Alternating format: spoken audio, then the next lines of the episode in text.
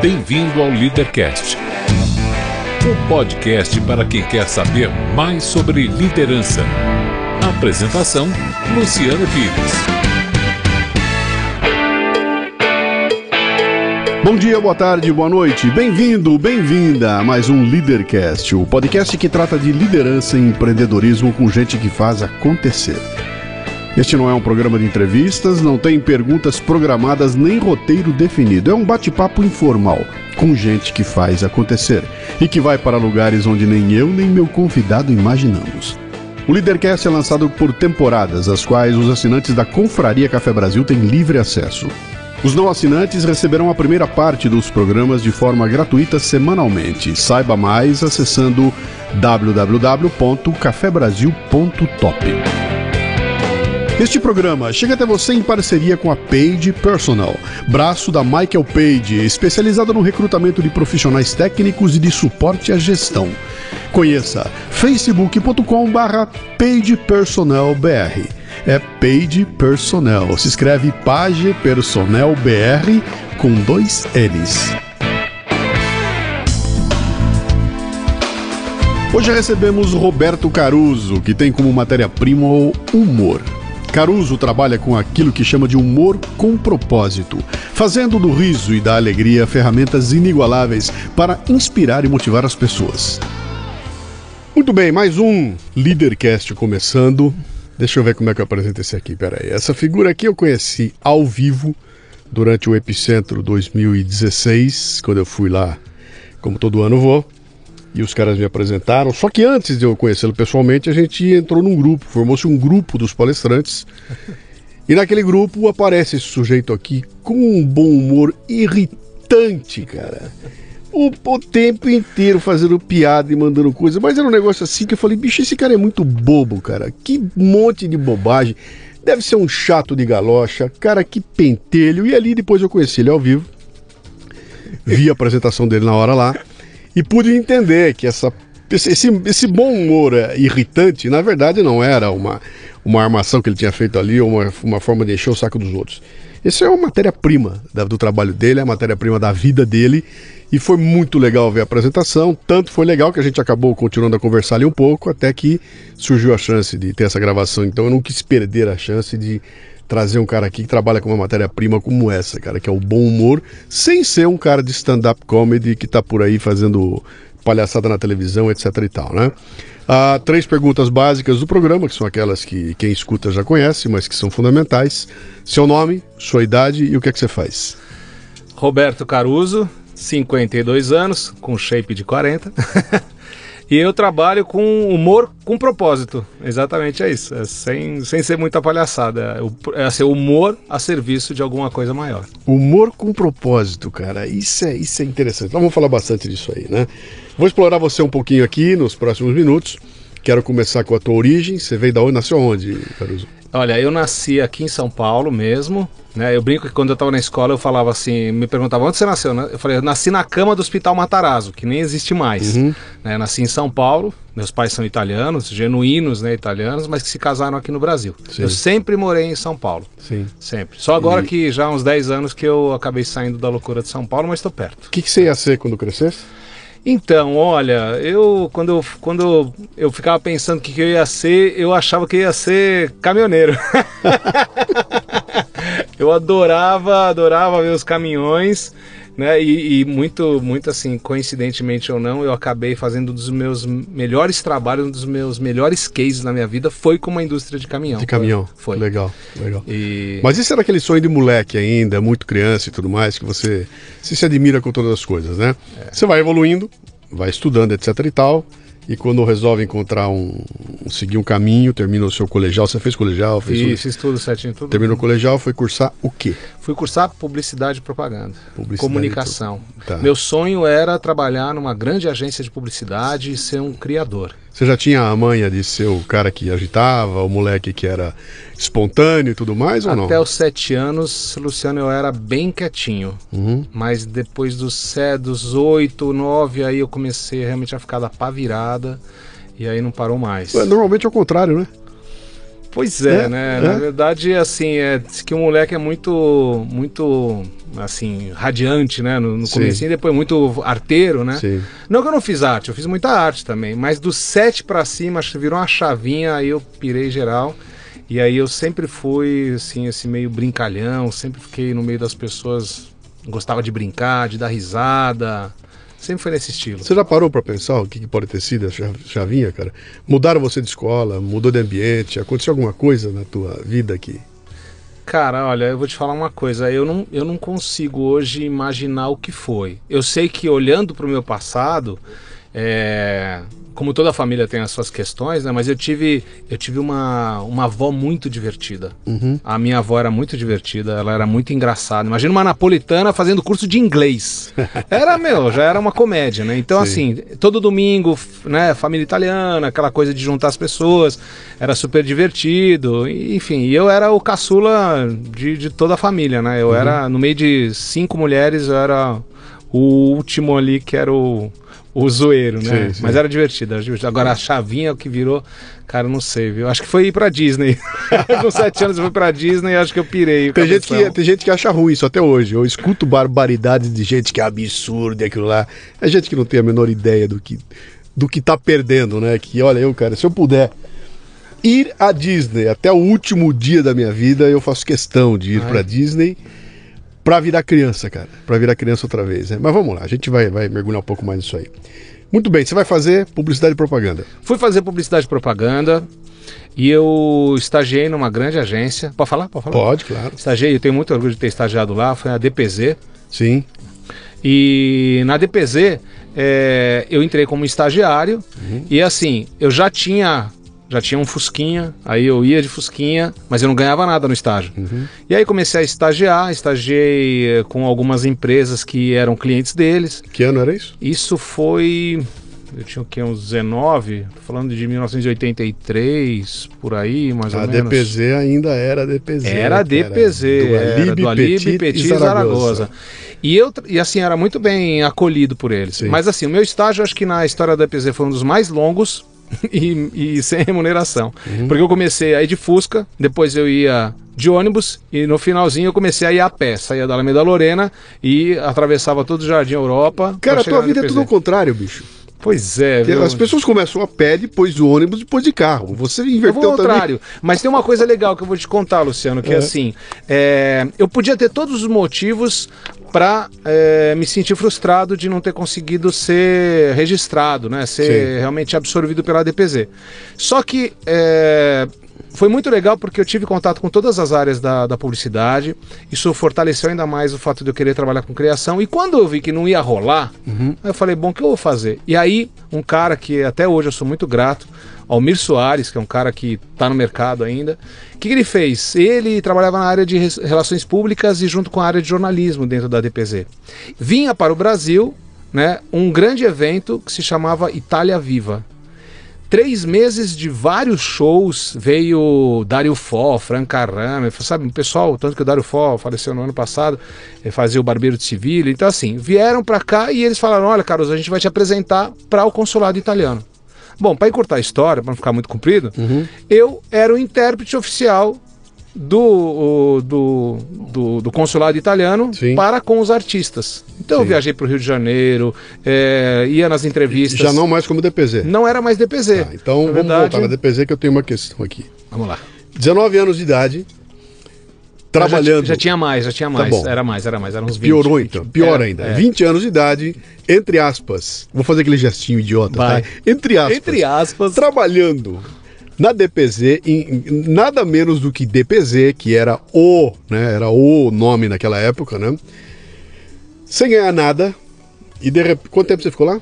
Fiquei seis meses. Seis meses. Só tirei. Não, na verdade foram cinco meses, porque quando chegou uma hora que eu vi que não ia dar mesmo. Esse, esse, esse Eu- é o ponto que eu quero chegar. eu Quando vi- você investe cinco meses ali, 20 anos de idade, tá dentro da DPZ, quer dizer, aquele é o sonho de todo moleque de propaganda na época, e você uma hora para e faz uma avaliação e fala: esse negócio não vai dar, e eu vou ter que partir para outra. É.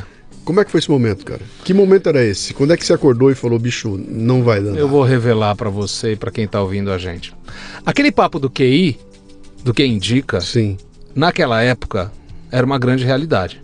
Eu lembro que uma menina, que ela era da família de algum dos donos da Sadia, veio fazer um estágio, em três meses ela estava com a carteira assinada e contratada. Uhum. então aí eu falei, cara, a história é verdadeira, né? Nada contra ela ser contratada. Uhum. Mas claro que tinha todo um valor político aí por trás. Uhum. Então eu falei, bom, paciência. E nessa época foi quando alguns amigos meus em julho, eles falaram, cara, a gente vai de carro até Trancoso. Né? Vamos lá pra, pra, pra Bahia. Eu falei assim, quer vir com a gente? Falei, ah, cara. Aí eu, eu tinha um casaco de couro que eu tinha ganhado da minha avó, já que não cabia mais em mim, que eu estava mais fortinho. Minha irmã estava de olho no casaco. Vendi o casaco para ela, fui para Pegou dinheiro e foi para lá. Fui para Porto Seguro, Trancoso uhum. e fiquei lá um mês. Voltei, mas aí assim, liguei para lá para DPZ, falei: "Não, Carlos, volta aí". E voltei, ainda voltei, fiquei mais dois meses lá. Sim. Para ter certeza que pra não ia rolar certeza que não ia rolar nada, Luciano. É, os insights interessantes aqui são, são alguns, cara. Um deles muito legal que é o seguinte: é, cara, com 20 anos de idade, com 19 anos de idade, você tem tempo de errar à vontade. Então, se chegar e falar o seguinte, cara, não vai dar, vou mandar isso tudo pra merda e vou pra troncoso, dá tempo de fazer. Você não pode fazer uma loucura dessa aos 40, aos 50 anos de idade. Ah, não dá mais, né? Não é dá. complicado. Mas jovem você pode fazer e depois retomar, né? Mas vamos lá. Você vira o intérprete do, do italiano trabalhando para o consulado. Para o consulado. Sim. Eu acompanhava alguns artistas, então assim, quando era especificamente o Dário Foy e a Franca Rama, que eram os principais, eu ia nas entrevistas, aí eu ajudava a traduzir o que eles estavam falando. É, depois acompanhei uma toda uma mostra de quadros, né? Fiz toda a viagem em São Paulo, acompanhando para realmente saber que a, ia ser tudo entregue.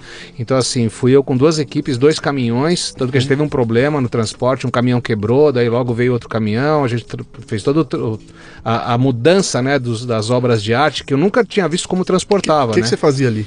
Cara, eu era o. Naquele momento eu estava sendo curador daquela mostra que ia sair de São Paulo e ia para o Rio de Janeiro. Uhum. E eu nunca vou esquecer que assim, eu sempre, eu sempre gostei muito bem de tratar as pessoas, eu sempre tratei as pessoas como eu gostaria de ser tratado. E nunca vou esquecer que eu tinha 20 caras que eram os peões que carregavam esses quadros, que tinham tomado cuidado. A gente, no final do trabalho, tudo deu certo todo mundo lá no Porcão, no Rio de Janeiro, uhum. né, oferecendo um jantar para eles. Então, assim, tem momentos que ficaram muito marcados, sabe? Você, nesse momento, quem perguntasse para você o que, que você era, você diria: Eu estou produtor eu estou curador. Alguns meses anteriores você diria, eu estou tradutor, né? É. Quer dizer, você não tinha encontrado ainda o. E alguns meses antes eu falei, eu, eu sou estou, publicitário. Estou publicitário. É.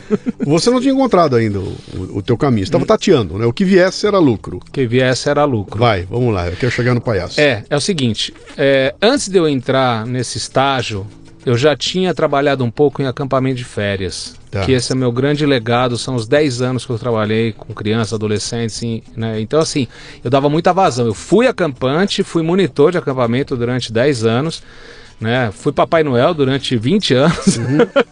Mas aí, eu, quando eu realmente me formei, quando eu acabei a faculdade, daí eu fui tentar o publicitário. Mas eu não tinha achado, porque eu começava a olhar para o mercado e na época, nessa, nessa, nessa época, Luciano, é, as agências começavam a nascer as agências de promoção. E aí, assim, é, não tinha espaço na publicidade. Realmente era muito complicado para quem estava formado sair trabalhar em algum lugar, uhum. ganhando alguma coisa decente. Deixa eu dar um depoimento. Eu passei um Réveillon num, num, num, desses hotéis legais lá, acho que o Rio Grande do Norte, ó, Bahia, não me lembro onde foi. Foi um desses hotéis legais. Estava lá, estava lá minha filha pequenininha, ela devia ter 5, 6 anos de idade, uma coisa assim. E lá no hotel tinha o esquema dos monitores para cuidar da molecada, e aquela bagunça para lá e para cá, né? E teve um monitor que acabou se virando amigo dela, e ela amigo dele, o cara era uma figura, era um barato monitor, né? E, cara, o cara virou amigo da gente, amigo dela, mas assim, de, de ir no quarto, bater na porta, vamos lá, é hora de ir. Ia pra bagunça, bagunçava. Cara, esse, esse cara marcou minha filha por resto da vida dela. Entendeu? Pelo, pelo carinho daqueles cinco dias que nós ficamos ali, né? E tem muita gente que desdenha disso, né? Quando vê o que, que você faz, eu sou monitor da molecada, e você olha para isso e fala, desdenha. O que, que é o monitor? Cara, o poder que esses caras têm de fazer a cabeça da molecada, de influenciar, de marcar pro resto da vida, naquele momento que você tá com. Você tem um HD vazio naquela molecada, né? O que você joga ali, eles vão pegar aquilo lá e vão assimilar. E o monitor tem esse poder, né? De ser o cara, esse cara vira o ídolo daquela molecada, né? Era te, assim que. Eu vou te contar um caso, então, exatamente no que você falou. Quando eu comecei a trabalhar com acampamento de férias, você acaba ganhando amizade com as pessoas que estão trabalhando com você. E aí uma amiga minha que também era monitora, a gente resolveu abrir a nossa primeira empresa, né? Que era Pique Pique. Pique Pique. A Pique Pique era, um, era uma dupla que ia para os aniversários e fazia atividade, as mesmas atividades do acampamento fazia na festa.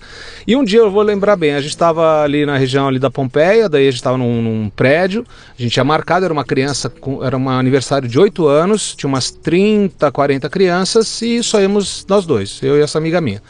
Eu cheguei um pouco antes, ela estava atrasada, já comecei a tocar, a tocar fogo na galera e, e, comecei a fazer as brincadeiras e reunir toda a criançada e tal. E tinha uma vozinha que estava lá só olhando. Uma vovó. Uma vovó. Lá quietinha, só olhando o movimento e a molecada correndo tudo numa boa. De repente chegou a minha amiga, Aí ela veio e ela me rendeu, né? Ela falou assim: Caruzão, dá uma descansada agora, deixa que eu toco, né? Passei para ela aqui as brincadeiras que estavam fazendo e fui tomar uma água.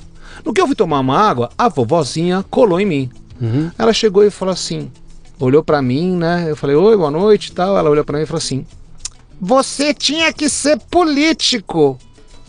Aí na hora eu falei: Gelei, falei: Como assim? Político? É, esses são seus futuros eleitores. Olha só onde é que tá. E o pai da criança, Luciano, é. isso foi o que mais impressionou foi isso. O pai da criança chegou para mim também, veio oferecer alguma coisa e falou assim: "Eu tô abismado com o teu poder de, de gestão dessas Sim. crianças. Né? Como é que você faz? Eu sozinho com meu filho não consigo às vezes lidar com isso. Falei assim, olha, primeira coisa, lidar com os filhos dos outros é diferente do que você lidar com seu próprio filho, apesar uhum. que eu ainda não era pai. Mas aí a segunda foi, você gosta de brincar? Uhum. Porque se você gosta de brincar, o seu filho vai brincar com você. Mas se você não gosta de brincar e você é, simplesmente pega um desenho dele, olha e fala assim, ah, que bonitinho, aquele uhum. monte de uhum. rabisco, então não vai rolar. Eu tenho um terceiro ponto aí, Igor. Você estava paramentado? Você tava vestido de quê? Eu tava, eu não tava tão paramentado, mas eu tava fazendo nesse momento um jogo que é o jogo do vampiro. E eu tava com uma capa preta, uhum. né? Então eu era o vampiro mor. Tá aí. Né? Aí não tem como, né? A questão dos ritos e mitos, a importância né, da farda que você bota naquela hora.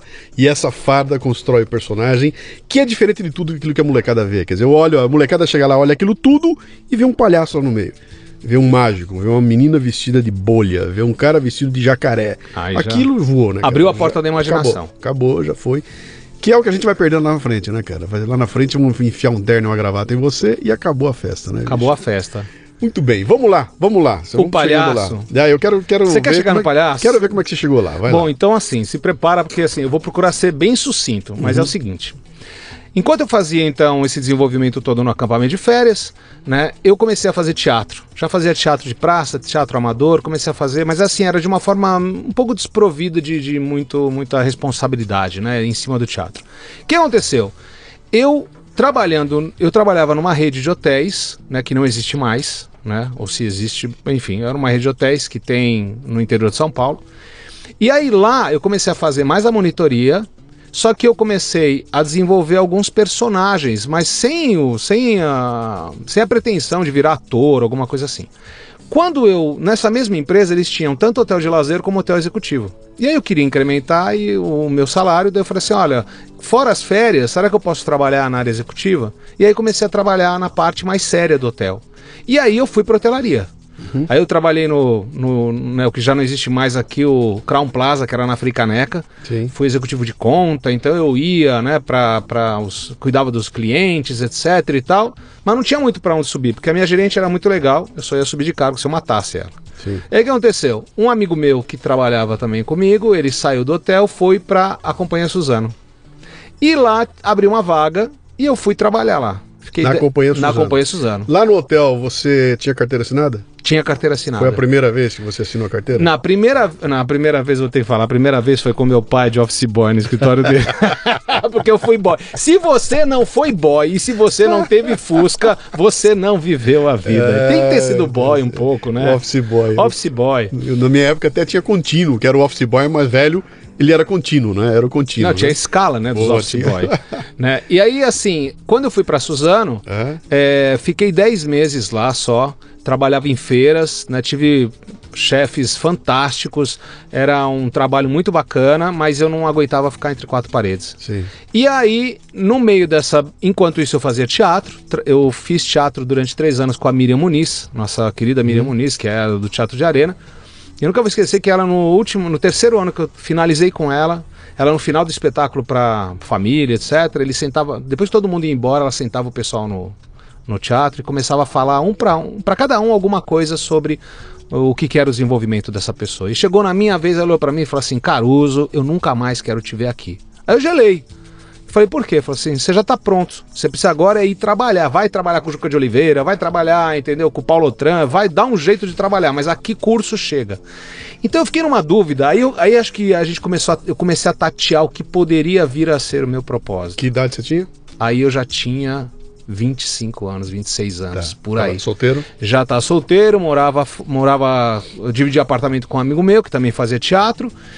E aí eu conheci um cara, né? Eu fui fazer um curso com um cara que é o Fernando Vieira. Fernando Vieira que hoje é casado com a Suzy Rego, né? E o Fernando, ele fez um curso de comédia dell'arte na Itália. E um curso que eu fiz com ele, ele depois deu uma apostila pra gente e lá tava no currículo dele, comédia dell'arte, Reggio Emília, Itália. Aí eu fui fuçar um pouco, fui perguntar pra ele.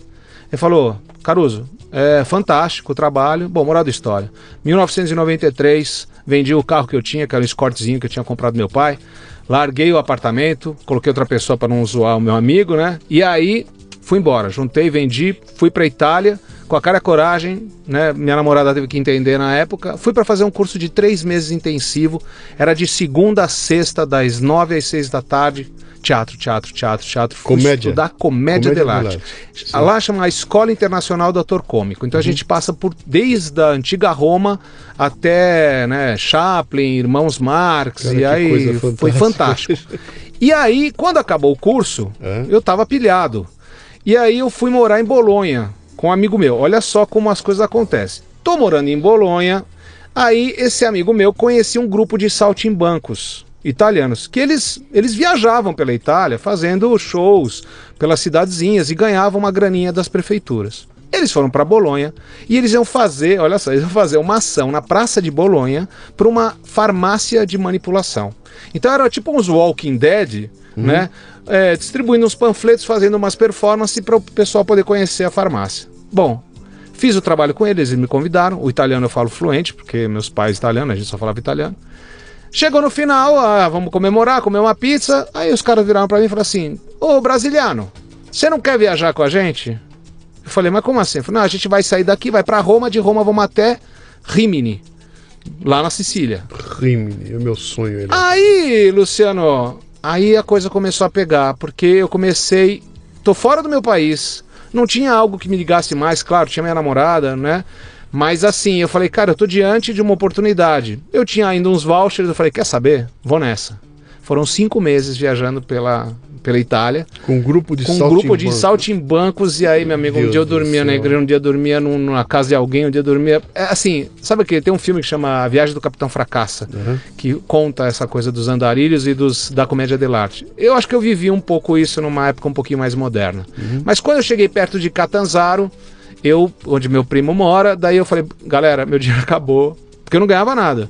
Né? Eu só fui fui pra pra viver isso. Aí fiquei lá mais uns dois meses, aí acabou o dinheiro mesmo, aí eu voltei pro Brasil. Quando eu voltei pro Brasil, o que, que você faz? Você vai rever o seu último emprego. Claro. Aí eu fui lá na companhia, Suzano, encontrei a Vera, minha chefe. Isso já fazia o quê? Dois anos mais ou menos que eu tinha saído do Brasil. Aí ela falou pra mim assim: E aí, quer voltar? Eu falei: Não vai dar, Vera. Eu vivi uma experiência muito bacana, né? Aí ela me apresentou uma empresa que tinha feito performance pra eles numa Bienal. Aí eu fui lá, fiz a ficha, né, como ator. E cara, dali pra frente eu não parei mais de trabalhar. Imagina, eu tinha tava assim, com quase um ano de só teatro todo dia. Eu voltei sarado, eu era chamado pra todos os trabalhos. Aí comecei a ganhar grana, comecei a ganhar grana. E meu pai não entendia nada, porque eu voltei pra casa dos meus pais, né? Esse é um ponto que eu queria, que eu queria dar um break aqui para perguntar para você. Papai e mamãe querem um filho médico, Advogado, advogado, administrador. E aí o cara volta e ela pergunta o que que você é, você fala eu sou ator. É. Ah, Como é que foi, cara? Como é que foi Então. chegar em casa e falar, pai, senta aí que eu tenho um negócio pra contar. É. Primeiro que meu pai Como acaba é que você saiu do armário pro seu pai e É, pra sua mãe? então, Vamos lá. é verdade, né? Meu pai, assim, acho que ele sofreu um pouco, porque falou, meu único filho homem, e assim, tem esse estigma do ator, ele, né, sair do armário, né? Sim. Eu falo assim, olha, eu tenho bons amigos marceneiros, então eu falo fazer um armário bem fundo, Uhum. pra eu não demorar pra sair. Sim. né? Mas assim, o que eu falei pro meu pai foi assim, quando eu voltei, eh, meu pai ele ficou muito contrariado com o fato de eu largar tudo para ir para Itália.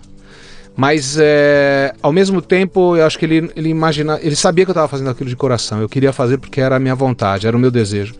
E depois de um ano que eu voltei, só para você entender como foi a reação deles, porque meu pai sempre foi um cara mais calado, mas muito, ele nunca falou o que eu deveria fazer. Para mim, e para minhas irmãs, ele foi bem claro. Procure escolher uma profissão mais próxima do que você gosta de fazer. Tanto que eu escolhi, eu escolhi comunicação, porque eu gosto de falar, né? Deu Sim. para perceber. E aí o que aconteceu? Eu voltei, comecei a trabalhar com, com essa, essa empresa, comecei a ganhar grana, e aí é, um dia um amigo meu que eu fiz lá nessa companhia, ele falou, Caruso, dá para você me substituir num trabalho? Eu falei, claro, né? É final de semana, são dois dias, etc. É que eu já faço um, um tempo trabalho. Bom, cortou, eu falei, e onde que é? Falou assim, não, então a gente se encontra no Habibs da Francisco Morato. Eu falei, ah, beleza, né? Me encontrei, falei, e aí, onde é que é? Ele falou, não, é um pouquinho mais longe. Aí pegamos um ônibus e fomos. Cara, é uma, uma concessionária da Volkswagen. No final da, da Francisco Morato, quase na Regis Bittencourt, tinha essa concessionária lá. Era de palhaço, na concessionária. Vou encurtar a história. Eu substituí ele aquele dia e daquele dia ele não voltou mais. Eu fiquei dois anos direto, todo final de semana, trabalhando de palhaço. E lá Na eu des- concessionária. na concessionária. E lá eu desenvolvi o meu maior laboratório de vendas é, bem-humorado. Uhum. Acho que ali era a fagulha do humor com propósito que eu só vim entender depois de mais de 10 anos. Sim, sim. Mas aí, quando eu comecei a trabalhar e meu pai viu que depois de dois anos, quer dizer, depois de um ano mais ou menos, ele tinha me ajudado a comprar um carro, porque eu precisava de um carro para ir lá. Em um ano, né, um ano e meio mais ou menos, eu, devo, eu vendi esse carro, eu comprei um carro zero com dinheiro de palhaço e devolvi o dinheiro pro meu pai. E aí eu achava que ia virar o rei dos palhaços das concessionárias, cara. Porque acho que minha cabeça empreendedora era essa. Cara, vou enfiar em cada concessionária, eu vou colocar um palhaço. Aham. Aí quando eu chegava perto dos meus amigos, meus amigos do teatro, eu falava assim: e aí, cara, tem um lance muito bacana pra você ganhar uma grana legal, tranquilo, fácil. Ele falou o quê? Palhaço de concessionária. Eu falei, não, não, De eu quero fazer Shakespeare, eu quero fazer Molière, eu quero fazer. E aí eu, eu falei, tá bom, vou ficar só eu aqui mesmo, né? E aí meu pai, aí eu chego na hora do meu pai. O que, que meu pai falou? Porque meu pai, quando eu voltei da Itália, não falou nada. Mas depois desse um ano e meio, dois, dois que ele viu que eu tava fazendo o que eu gostava, que eu tava feliz, um dia a gente sempre sentava, né? De noite pra conversar.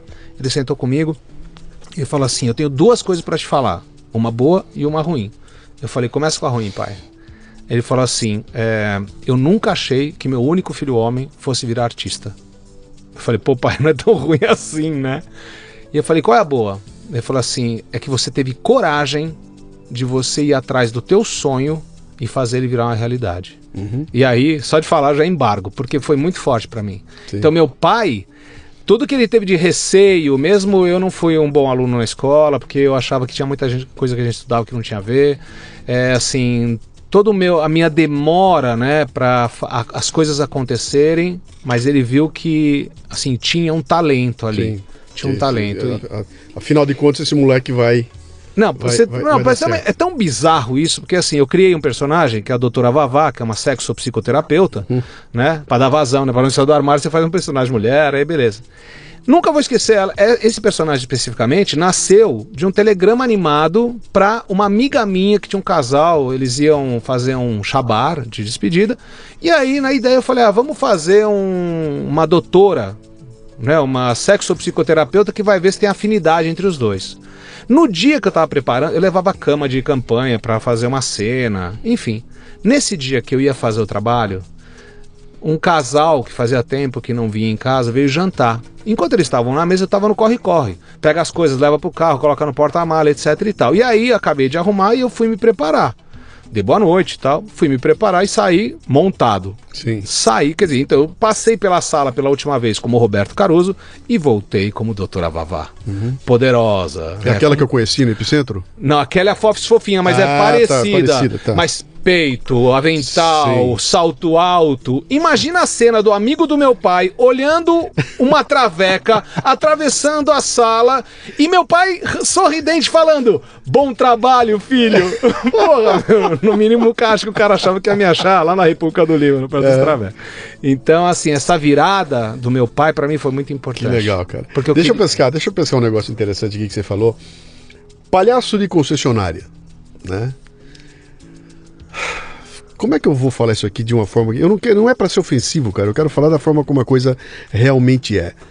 Palhaço de concessionária, advogado de porta de cadeia, é, auxi- auxiliar de pedreiro, entendeu? São, são os níveis mais baixos de uma profissão. Então você tem, olha, eu tenho o palhaço mor do Cirque du Soleil, deve ser o, é o cúmulo do palhacismo mundial. Sim. E lá embaixo tem o palhaço de- do, do farol de carro e da concessionária, né?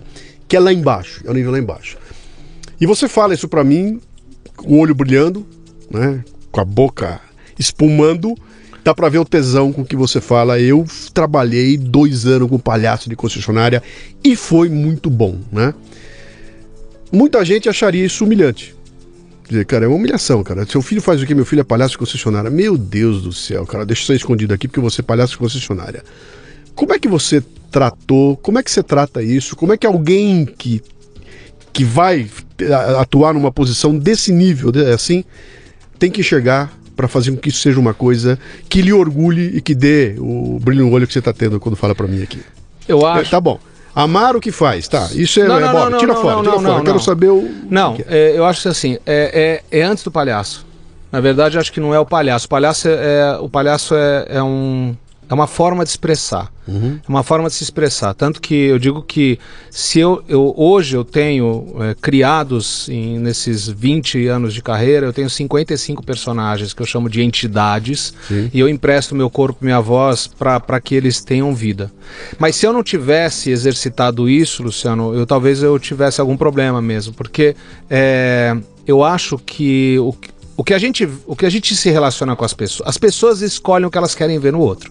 Se eu quero ver a coisa boa na pessoa, eu vejo a coisa boa. Se eu quero ver a coisa ruim, então assim, é, o palhaço em si da concessionária, o que a gente vê hoje aí, são pessoas que, entre aspas, eles falam, ah, não tive oportunidade, então eu vou Sobrou lá. isso aqui. Sobrou isso, eu vou ganhar 50 reais pra ficar o dia inteiro aqui na frente, ou então dentro de uma cabeça de Mickey ou de urso, né? Que você não aguenta ficar 20 minutos no sol, que você pode morrer, né? E aí eu acho que assim, o, o que eu fiz foi não ter vergonha de fazer aquilo que eu estava fazendo, porque E fazer o era bom e fazer o melhor que eu podia. Claro que eu vou te contar uma coisa, claro, tinham vantagens? Tinham. Sim. Porque assim, é, um palhaço que falava três línguas, que tinha curso universitário, não que o curso universitário, mas querendo ou não, eu, eu tinha uma... Te eu uma bagagem, te eu tinha uma bagagem, dá um bagagem repertório, claro, claro. que, que melhorava. Você chegou a ver um vídeo que tem. Tem um vídeo na internet que mostra um sujeito vestido de urso polar tirando foto com as crianças. Ah, com as no- crianças. Você viu vi. aquilo, cara? Eu vou tentar achar o link pra botar no programa aqui, né? Eu não consegui tirar o olho daquilo, cara, de ver o que, que era aquilo. Era um cara vestido de urso polar batendo foto com as crianças. Mas o gestual dele, que eu fico arrepiado quando eu lembro, cara, o tesão do cara fazer aquilo, o cara é um gênio. Ele é genial naquilo que ele faz. Você olha e fala, meu, esse cara aqui é um puta de um profissional fazendo papel de urso, tirando foto com a criança numa loja, né? E você vê que o cara tá dando o melhor dele ali. Quer dizer, cara, não importa, cara. Ah, eu sou assistente de pedreiro, eu vou ser o melhor assistente de pedreiro da face da terra. Palhaço de concessionária, é, eu serei o melhor palhaço de concessionária. E o melhor significa o seguinte: eu vou estudar isso aqui, cara. Eu vou encarar como treinamento. Isso aqui é minha, é minha escola, Minha cara. Eu tô escola. aprendendo. Puta oportunidade que eu tô aqui, porque você não tem backup, você tá sozinho. Você não tem técnicos mexendo em som, luz, é você e você, sem holofote, sem palco. Você tá no meio da concessionária. Você tem que fazer graça, tem que atrair os caras, tem que não ser inoportuno, tem que lidar com gente que você não sabe a reação que vai ter, né? Então, a, a- cara, aquilo deve ter te dado uma, um- um- um- uma escola que inigualável, cara. Luciano, eu falo que o meu maior laboratório na minha vida foi essa concessionária. Eu, até hoje eu sou grato ao Edu, né, que assim que me chamou um dia para substituir, porque ele fazia o trabalho para ganhar uma grana. Sim. Para mim aquilo virou, era, eu não ia lá para ganhar, sabe, claro, eu recebia um lá um cachê, mas era um grande laboratório, tanto que eu só consegui, essa é a melhor da história. Tinha um cara que é o Wilson Antunes, que é o Lelé, é o palhaço Lelé. Ele ele é muito, ele não tem um nariz, ele tem uma quilha. Sim. Na, na- na- assim, se ele nadar numa praia em Miami de costas, o cara vai começar a gritar: tubarão, tubarão. Ele, era, ele é muito bom com as crianças. Muito bom. Ele tem uma aura que assim a criança atrai. Então a gente era uma dupla. Então, assim, quando a gente estava na concessionária, por exemplo, se você hoje pega qualquer casal que tem uma criança de 5 a 8 anos, ou até mais 10, entra numa con- concessionária no final de semana. Não vai dar 15 minutos, ele vai começar: vamos embora, papai, vamos Sim. embora, mamãe. O que a gente fazia? A venda de um carro, ela precisa de tempo, é que nem um bolo. Tem que ir lá e tem que esquentar. Então o que acontecia? Chegava lá, a gente com muito tato, você falou uma coisa muito legal. Assim, o tempo, a distância, é, ser oportuno, não ser inoportuno, que a pior coisa é você ficar rendido a um ator. É o ator que acha que está abafando e ele está simplesmente deixando numa situação desagradável. Sim. E aí que ele fazia? A gente conseguia atrair a criança, a criança ia para um ateliêzinho que a gente montou lá, a gente puxou barbante no lugar, papel, compra, nós compramos uns, uns lápis de cera lá, a criança ia ficar três horas brincando lá com a gente. Enquanto isso, o casal tava lá.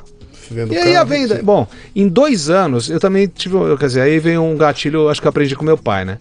Eu comecei a perceber que o palhaço ele interferia diretamente nesse momento de tempo que a pessoa ficava e isso melhorava a venda. Eu comecei a anotar todos os carros que eram vendidos onde a gente interferia. Porque eu que ia mostrar o carro, eu vinha com os dólares gigantes falando, olha, se precisar de um empréstimo, eu te empresto, não cobro nada e tal. Eu brincava dentro do, do contexto dos vendedores. Tanto que chegou uma hora que os vendedores eles já sabiam que eu ia pegar o cliente na porta e ia levar para a mesa dele. E aí já tinha todo uma- um, um jeito bacana. E tinha gente que voltava no final, mesmo depois de comprar carro, voltava no final de semana para brincar com a gente. Então foi muito sucesso ali. Legal. Mas aí o que foi legal foi que assim, eu fui anotando, fui anotando, e aí um dia eu falei pro Lelé, Lelé, hoje nós vamos dar o nosso golpe de minério. Depois de um ano e meio, mais ou menos, a gente entrou na sala do gerente, estava todo mundo, tava o dono da concessionária, e eu falei assim, é o seguinte, a gente veio aqui para negociar o nosso cachê. Aí eu falei lá, a gente quer tanto. Era quase o dobro do que a gente ganhava por dia, né? E era um salário legal que a gente tirava só de final de semana. Quando foi isso? Quanto tempo faz? Isso foi. Ah, isso já faz uns 15 anos. 15 anos, tá. 15 anos. Só sei o que aconteceu. O, o dono da concessionária, o seu Luiz, né, que era o dono das concessionárias, ele tinha na Casa Verde também, ele ficou lá só de canto ouvindo eu falando com os gerentes. Não, mas pô, você tá parecendo né, o, dos palhaços. E aí chegou e eu falei assim, mas por que, que a gente vai aumentar tanto? Eu falei assim, olha, pelo seguinte, puxei um papel, porque não tinha computador ainda, né? Puxei o papel e falei assim: olha, porque no último ano a gente vendeu esse, esse, esse carro, a gente interferiu na venda disso, que pelo que a gente viu nas tabelas de preço, né, que estavam no carro, a gente ajudou a fazer um faturamento de tanto e a percentual do nosso trabalho é 0,00001%. Você não acha que a gente merece? O dono da concessionária começou a rir. Falou assim, cara, onde é que vocês arrumaram esse palhaço, entendeu? Para fazer cálculo.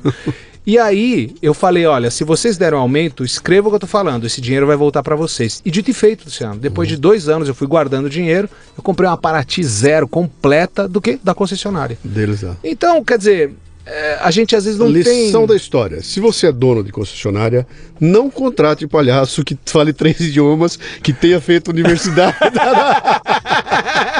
É isso aí. Porque é ele vai aí. fazer conta, cara. Ele, Ele vai fazer conta, né? é verdade. Muito bem, vamos lá, cara. Na sequência, o que acontece? Você decide é, montar seu próprio negócio, como é que foi? Abrir. Depois de, de- depois da experiência da Itália, né, e, e ainda trabalhando com essa empresa, eu comecei a trabalhar com outras agências. E aí eu comecei a ver que falei assim, poxa vida, mas assim, eu já tenho meu trabalho, eu crio os personagens, por que não eu montar meu próprio negócio? E assim, é, como tudo começou com meu grande amigo, que hoje eu vou jantar com ele, Oswaldo Gonçalves, que é um ator fantástico. Ele, eu falo que ele é o multi-homem do teatro. Ele é cenografista, ele é ator, ele é figurinista, o cara tem várias habilidades.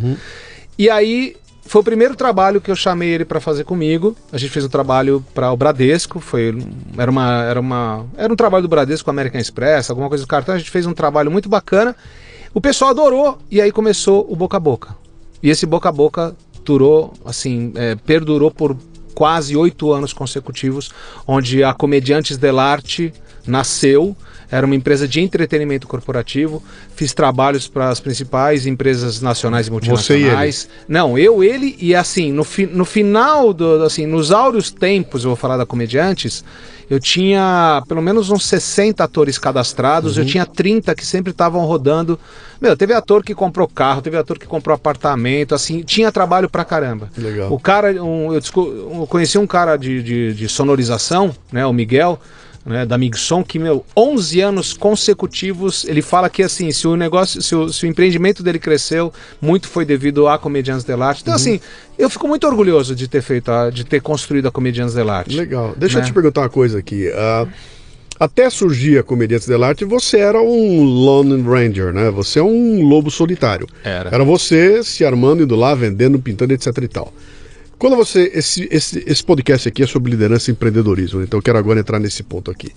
Quando você decide criar uma empresa, você deixa de ser o artista que vai lá se virar e fazer arte, para além de ser o artista, ser o gestor de uma empresa, né? Exato. E aí o bicho começa a pegar, né? E Porque, pegou. É, então. Vamos falar um pouquinho disso? Então, é, eu acho que assim, é, hoje quando eu ouço falar de empreendedorismo, né, Luciano, eu, eu tenho muitas dúvidas sobre o que eu ouço tá? Sobre empreendedorismo. Porque, é assim, alguém um dia lança uma ideia e aí aquela ideia ela começa a ser copiada, replicada, replicada, replicada, e você sabe que tudo que é replicado começa a perder uma qualidade, né? É como a febre do coach, né? Porque hoje eu brinco, né? Eu falo assim, é, hoje qualquer cartão de visita que eu pego de alguma pessoa tem lá embaixo do coach. Né? Nada contra os coaches, mas assim, para quem realmente conhece, estudou e sabe um pouco da história de onde surgiu os coaches, que não é uma coisa de hoje, uhum. é uma coisa de muito tempo atrás, é, eu falo, Cara, assim, é, os formatos estão tão muito superficiais. Eu acho que assim, existe a superficialidade. No meu caso, no meu caso, né? é, quando eu comecei a criar, a ter mais pessoas, eu saí, como você falou, do protagonismo como sim, artista, sim. e aí eu comecei a virar o gestor da arte de outros. Uhum. Eu escrevia e criava personagens usando o ensinamento da comédia dell'arte, porque a comédia dell'arte, só fazendo um parênteses, ela não tem texto escrito e você decora. Ela tem estereótipos, uhum. as figuras do Zani, do doutor, dos enamorados, e aí você sabe o contexto da história e fala, olha, a história é essa, o conflito é esse, e aí vai. Você é o doutor e você é o Zani. Então, assim, é improviso, improviso, improviso, Sim. improviso. Então fica muito mais genuíno, fica realista, fica uma coisa. E eu uso muito isso uhum. hoje. Mas eu comecei a passar isso para os atores. Então, mas enquanto você escreve, dirige, etc e tal, você continua sendo um artista. Você é um artista, né? Sim, mas eu, eu já tô... não tinha mais os, os é, holofotes. Pois né? é, mas eu tô preocupado é com o, o, os detalhes sórdidos do ser empreendedorista, empreendedor, na verdade, né? Que é ter que ir no banco, ter que negociar um empréstimo com o gerente, ter que pagar o salário dos caras no dia 15, ter que entrar na sua casa um sujeito aos prantos porque o filho está doente e não tem dinheiro para comprar o ah, e aí você de repente fala: "Meu, eu tava tão, tava tão legal eu bolando meu novo texto da minha nova comédia, eu preciso parar isso aqui para ver se o saldo no banco tá tá, tá vermelho ou tá azul, né?" É, então, eu tive uma eu tive Peraí, Vai lá, não, não, é, não é, isso é, que eu quero pegar, eu quero pegar esse lado. Então, assim, quando começou a Comediantes, foi tudo muito lindo. E eu, assim, eu vivi. Eu nunca entendi direito o que quer dizer o tal do Oceano Azul, porque que cor outra tem? Uhum. Tem Oceano Verde? Tem, o verde, mas lilás, amarelo, enfim. É, então, assim, é, eu vivi uma coisa, Luciano, que. Eu não, eu não falo isso de forma pedante, mas eu falo de uma forma muito tranquila. Eu fiquei seis anos sem olhar para minha conta bancária. Porque assim, eu não podia prospectar. Eu fiquei seis anos sem fazer prospecção. Porque era, o volume era tão grande de, de demanda que tinha. Sim. E eu, é, eu acho que eu me acomodei um pouco a essa questão de que era a bola da vez, o trabalho era bem reconhecido. Eu, eu, eu entendo perfeitamente o que você está dizendo. Mas. Enquanto está entrando. Enquanto está entrando, você não está nem aí. Você fala, mas vamos embora. Só que. Tudo isso que você falou aconteceu. Ah, o ator que chega e fala, pô, eu acho que eu tenho que ganhar mais. Eu falei, mas por quê? Não, porque meu filho, porque a família. E lidar com os atores é como lidar com qualquer. Em qualquer empresa você tem atores. Porque, assim, eu duvido e eu desafio qualquer empreendedor que estiver ouvindo a gente me falar se realmente as pessoas, quando estão dentro da empresa, elas estão genuinamente o que elas são. Elas não são. Elas mascaram, elas vestem uma roupa de trabalho e etc e tal.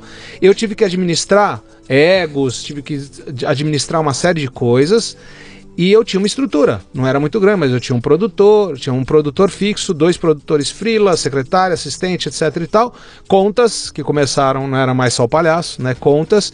Então assim, eu sabia que todo mês tinha aquilo para pagar. E o mercado começou a ter as suas reviravoltas. E aí eu tive que ir dançando conforme a música. Uhum. E só que isso realmente chegou uma hora que eu cansei. Eu já não tava. Primeiro que eu cansei porque eu não tinha mais o prota... eu não estava mais só brincando e ganhando meu dinheiro. Eu estava cuidando para que outros ganhassem também o, teu, o meu dinhe... o dinheiro. E aí chegou uma hora que assim eu cansei mesmo. Depois de, de quase 10 anos, eu falei, cara, não, não tô curtindo mais. Em 2003 eu quase quebrei. Na verdade, eu quebrei positivamente. Não levei ninguém pro. pro... Eu fiquei devendo 2 mil reais para minha empresa. Sim. Mas assim, eu nunca, nunca quis buscar empréstimo, não fui buscar isso porque acho que eu ia me afundar. E aí eu mandei todo mundo embora e fiz um trato. Falei, olha, minha irmã trabalhava comigo também, eu paguei todo mundo. Ninguém saiu ileso. Uma vez eu ouvi isso de uma pessoa: quebra, mas não leva os outros pro buraco junto com você. Quebra sozinho. Uhum. Paguei todo mundo e fiquei dois anos ralando para levantar de novo a comediantes. Sozinho. Me adaptando. Só ficou a minha grande parceira Conceição, uhum. né, que assim que, que foi de extrema ajuda. Ela ficou comigo quase oito anos, né, foi uma parceiraça. E aí quando quebrou só ficou ela. Consegui me levantar, mas eu vou te contar, em final de dois anos eu estava estressadíssimo e aí eu falei pessoal, pessoal, eu vou viajar. E aí fui embora. Aí eu tinha uma grana, viajei Sim. 40 dias na Europa, fiz uns trabalhos por lá mesmo, eu comecei a escrever, mas eu comecei a perceber que aquele negócio já não fazia mais os meus olhos brilharem. Uhum. E eu tive a oportunidade de fazer a última convenção do comandante Rolim. E Sim. eu nunca vou esquecer que numa palestra ele virou para todo mundo. Ele, quando ele comprou onde era o, onde foi o Asas de um Sonho, eu Sim. fui quando era simplesmente a companhia de tratores bra brasileira que estava dizimada, não tinha nada, não existia esses hangares tal. Ele chegou numa palestra e ele falou assim: o verdadeiro empreendedor tem que ter coragem para um dia matar seu próprio negócio. Aí aquilo ficou na minha cabeça. Sim.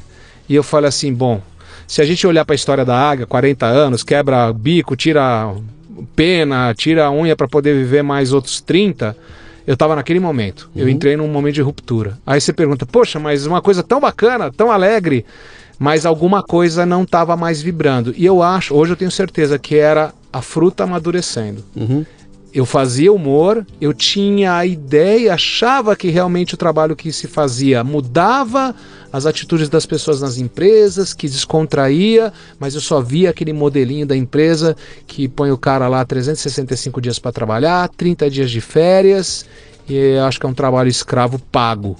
E aí eu vi que não mudava nada. Eu falei, bom, se não muda nada, o que, que eu estou fazendo? Uhum. E foi aí que eu entrei na minha. Vai, lá, entre aspas, agora eu vou fazer as orelhinhas. Crise existencial. Que, que idade você tinha? Aí eu já tinha. Isso foi em 2000. Essa crise que deu foi em 2010, 2011. Eu já é, tinha. 40 e 40 e.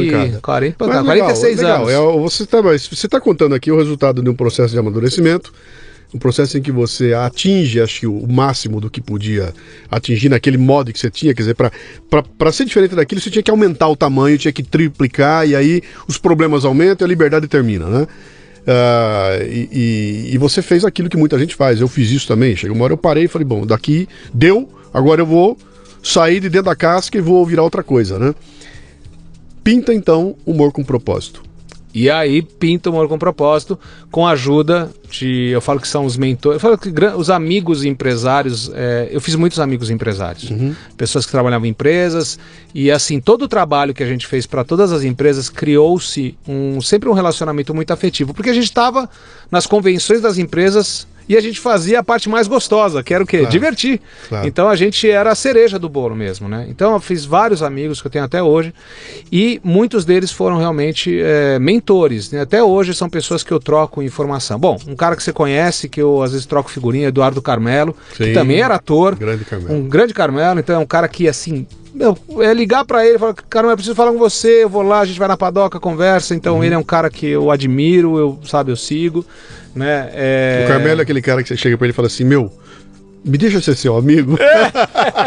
e ele, ele tem essa, ele tem essa, essa tem, doçura, é, né? Ele é um cara muito bacana. Adoro. Cara. Então, assim, ele, o Wagner, outro cara que. Um cara que era empresário, tinha agência, quebrou, se levantou de novo. Uhum. Então, um cara muito, sabe, ponderado.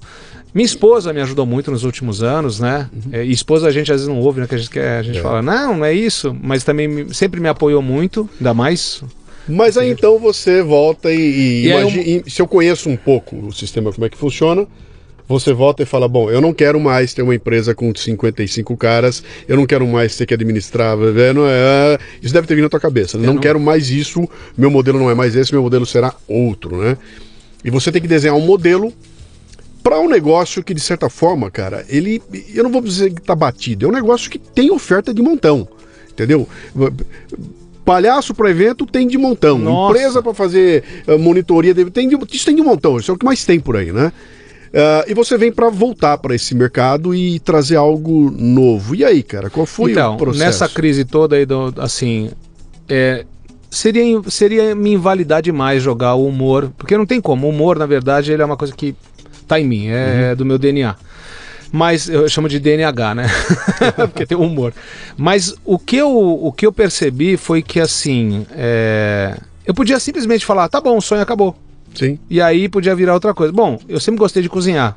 Minha mãe, uns anos atrás, ela falava para mim: Roberto, vai fazer outra coisa, vai cozinhar, aquele molho de tomate, vende. O pesto que você faz, vende. Você podia ser um, chefe Caruso. chefe Caruso de com cozinha. um programa na televisão é... hoje, ensinando os negros a cozinhar, ah, cara. Mas, é, é, mas essa é surpresa para você que eu vou te contar, você não vai acreditar onde a gente vai chegar. Vai lá. Aí tá só começando, porque é o seguinte, aí veio essa crise, eu conheci algumas pessoas é, da rede Ubuntu. Não sei se você conhece o Eduardo Sedental. Um não. cara que era da Johnson. Daí ele, ele, ele saiu também porque não aguentava mais.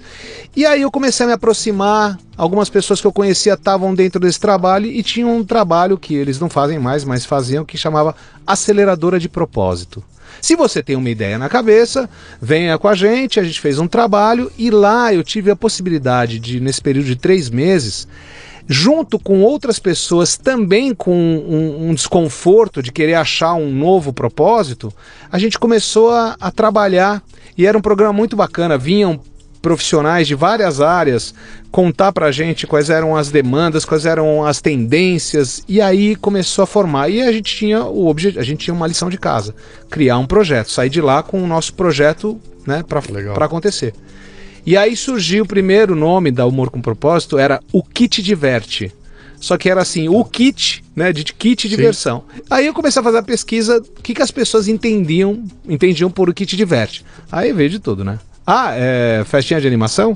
Ah, é carrinho de algodão doce e pipoca? É loja de brinquedo, né? Eu falei, gente, não vai colar, né? O kit um diverte. Vibrador, é, som. É.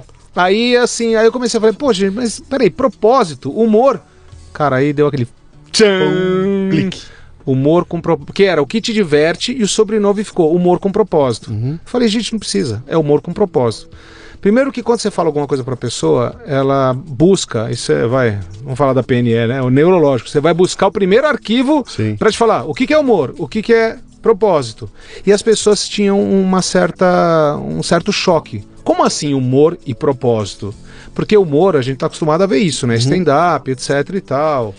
Só que com um propósito, então assim, o que, que eu, e a minha meu grande propósito é usar a linguagem do humor para você, a, não, para você realmente atingir e, e solucionar, não, não vou falar solucionar, mas resolver as questões é, que estão mais inerentes aí. Uhum. E no mundo corporativo, em vários, não só no corporativo, nos hospitais, nas faculdades, em todo lugar, na família, o que mais a gente tem são questões comportamentais, uhum. né? Então assim, é, gente, para mim a minha, eu falo que minha, meu mantra é Humor é o melhor estado emocional para você conquistar equilíbrio e sucesso eu, na vida. Eu tenho a minha tese, eu, eu uso muito, eu faço minhas palestras, tem cheio de humor e tudo mais, né?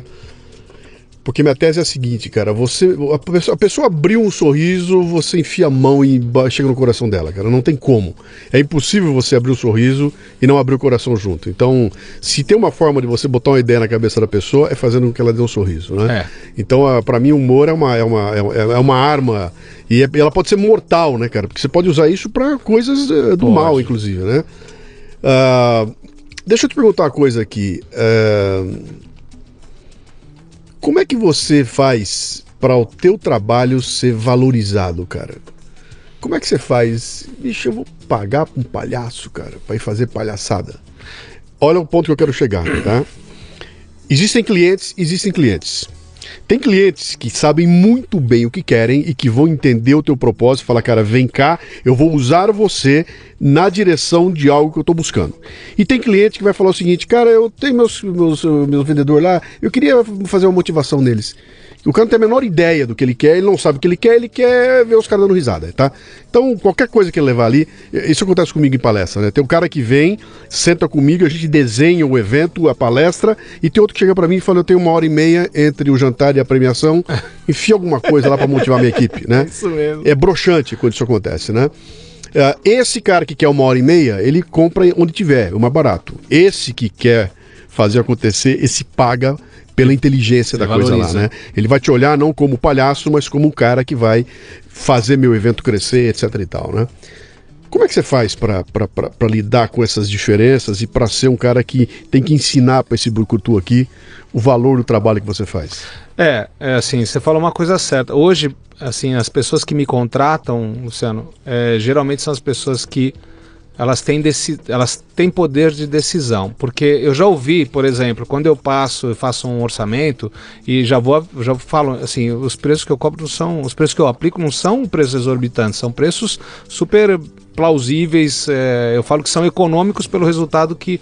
Porque perdura, né, Sim, Luciano? É claro. aquela coisa, né? Você que é palestrante também, você sabe. Uma palestra, quando você faz uma palestra, a pessoa ela, ela grava aquilo uhum. porque tem uma história, porque tem uma inteligência, é exatamente isso. Eu, o meu, meu, meu, meu lance é o seguinte: eu quero fazer uma palestra para quando eu encontrar com você daqui a 10 anos, eu vou te perguntar o nome da palestra, você não lembra. Eu pergunto o assunto da palestra, você tem uma vaga ideia, mas você vai me contar cinco ou seis coisas e conceitos que foram passados lá que você nunca mais esqueceu. Entendeu? Então, quando eu consigo isso, e, e puta, a gente consegue uh, é, uh, é, para mim, baita sucesso, cara. Dez anos depois, o cara lembrou de mim, lembrou dos conceitos. Não importa que não lembrou o nome da palestra, mas os conceitos ficaram gravados e o cara usou isso pro resto da vida. É, né? mas é isso. Sim. Tanto que, assim, é, é, eu tenho pessoas que, pô, faz 20 anos, né, nessa praia, que quando eu encontro, às vezes sem querer, numa outra empresa, eles lembram, é exatamente o que você falou. Então, assim, tudo bem, você tem duas. Ah, fazer, ah, massageou o ego. Não, não é isso. Uhum. Eu, eu, eu entendo hoje, de uma forma acho que mais madura, que o meu trabalho.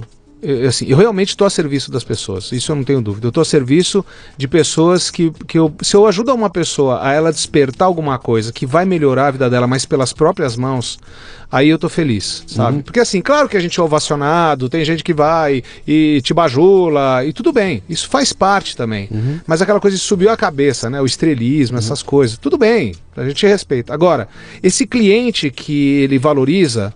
Então, assim, eu tenho clientes que, já, claro, é o que você falou, já até me conhecem. Sim. Como é que eu percebo quando tem isso? Eu passo para ele um orçamento. Ele não mexe uma vírgula. Ele sabe o que ele está comprando, ele sabe o que o vai acontecer, ele sabe Sim. o valor que tem. Esse outro, quando ouve falar em humor com propósito, ele não tem a cultura. Eu tenho que acolher também, eu não posso julgar ele. Sim. Então eu procuro mostrar para ele o diferencial e hoje eu tenho que usar as ferramentas que estão até mais legais, né? A tecnologia. Então, hoje eu estou em processo de edição de vários vídeos, porque os vídeos eles, eles rapidamente eles mostram para a pessoa o que é. Uhum. Não tem que ficar dúvida. Tanto que hoje eu tenho um site, mas o site eu já estou revendo ele. Uhum. Eu não quero mais site. Eu quero simplesmente ter um vídeo. Olha, o Morgo Propósito é isso. E no vídeo, vocês, você vai, em breve você vai assistir. Não sou eu que falo. Você vê o que acontece, tem o depoimento das pessoas que contrataram. E, e, e aí. Pronto. E Quer pronto. levar para o seu negócio? É, não, sabe, eu também entendi que quando você faz muita coisa, isso é um toque, tá? Cara, eu tenho uma síndrome, a síndrome da criação eu tô sempre com a cabeça pronta para criar, mas eu percebi, não só eu percebi, mas muitos me falaram, falaram menos. O próprio do Carmelo, do, o Eduardo Carmelo falou assim: Caruso, uma coisa só.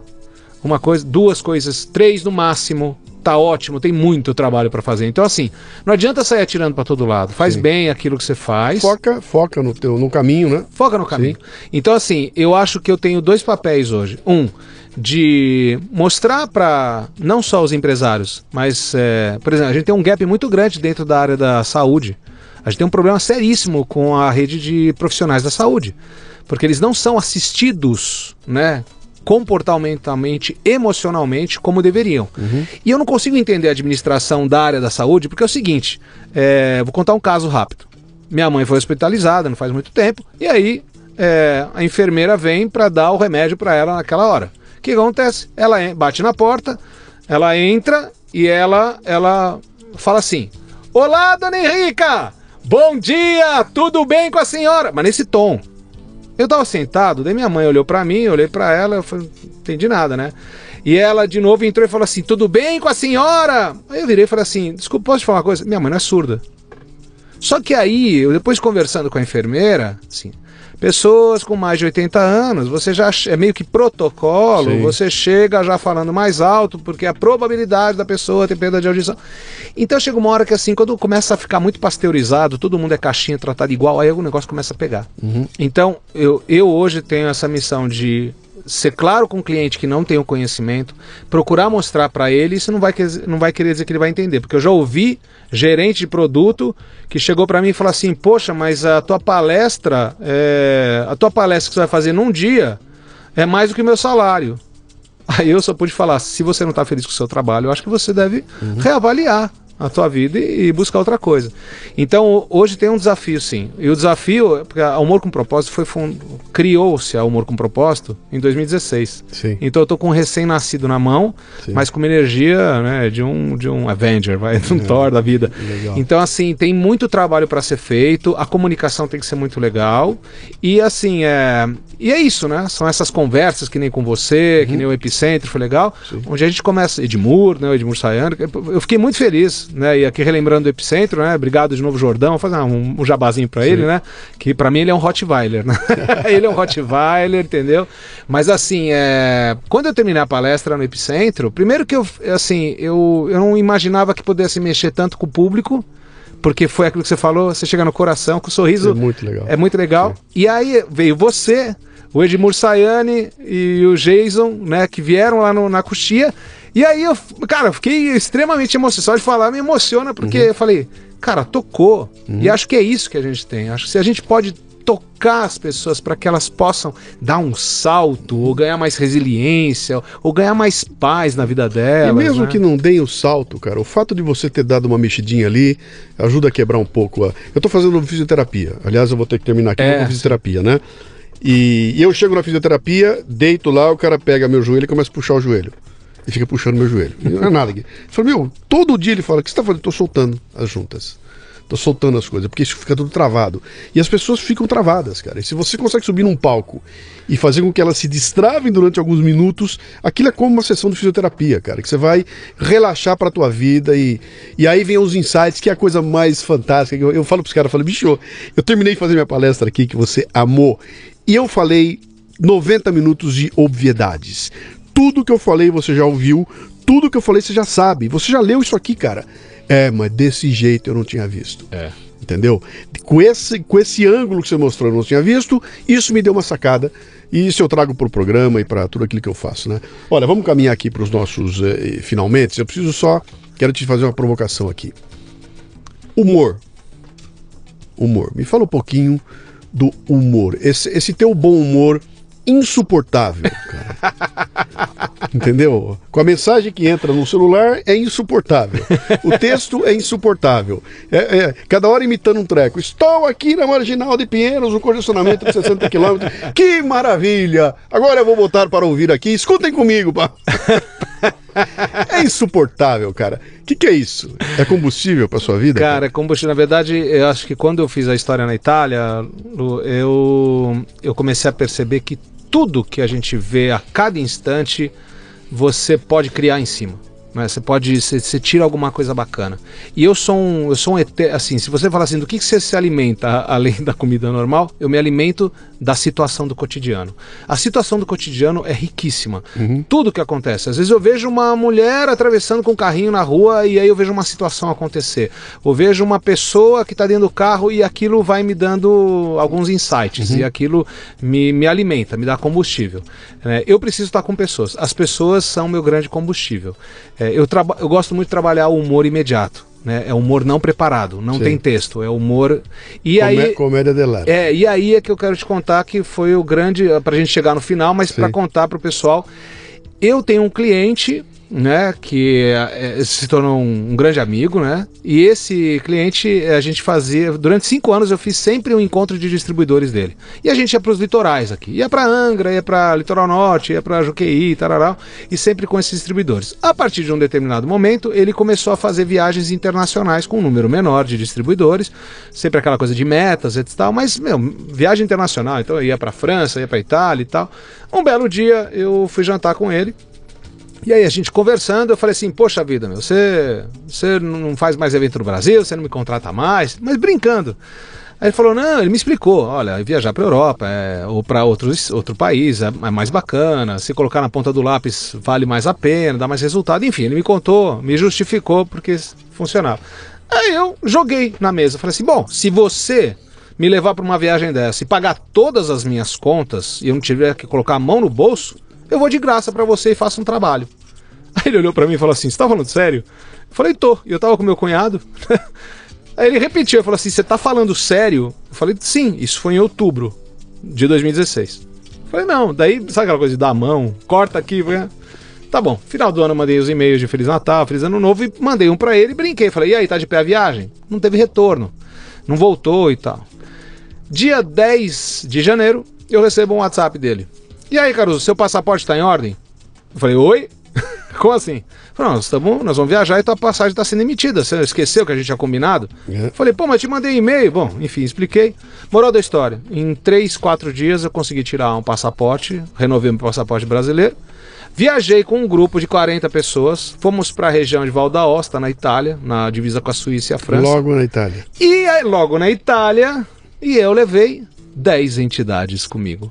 Sim. E todo dia eu entrava Numa delas. numa delas. E aí, tanto que no Face eu comecei a jogar algumas, alguns highlights e vai nascer agora, né? E, e quem organizou essa, essa viagem, né? É, é, um, é um vizinho seu aqui, que é a Academia Gastronômica, que fica aqui, aqui perto da Pavão. Sim. E aí ele organizou essa viagem e hoje mesmo, antes de vir para cá, tive uma reunião com ele porque vai nascer em breve as viagens enogastrocômicas. ele adorou Genial, a ideia. cara. Adorou a ideia, então Genial. assim, só para você, assim, eu queria internacionalizar o trabalho e a ideia agora é levar grupos empresariais, né, as empresas que estão interessadas em, em motivar e fazer o mesmo trabalho, só que com um trabalho inteligente, bem humorado, então assim, vai ter prazer, vai ter sabor, saberes, conhecimento, cultura e diversão. Viagem Então é gastrocômica. gastrocômica, é Muito mais um produto que vai nascer. E tem Perfeito. outra coisa, mas eu vou deixar pro próximo pra contar, porque eu vou Ah, contar depois que é. você desligar aqui. Quem quiser conhecer o teu trabalho, como é que chega em você? Então, quem quiser conhecer o meu trabalho, assim, fala direto comigo, porque assim, hoje eu tenho uma pessoa, eu tenho um avatar, que é o César Almeida. o avatar César Almeida, né, que faz toda a parte de, de conexão com as empresas, mas você pode entrar no site, no www.humorcompropósito.com.br Tá. e ou então você pode escrever para mim, pode Facebook, escrever. Face? Facebook tem a página Humor com Propósito, lá Ok. você vai ver todos os filmes, que os vídeos que tem. É, o canal do YouTube ainda vai ser lançado oficialmente, né? Com tem já algumas coisas, é só procurar também Roberto Caruso Humor com Propósito. Uhum.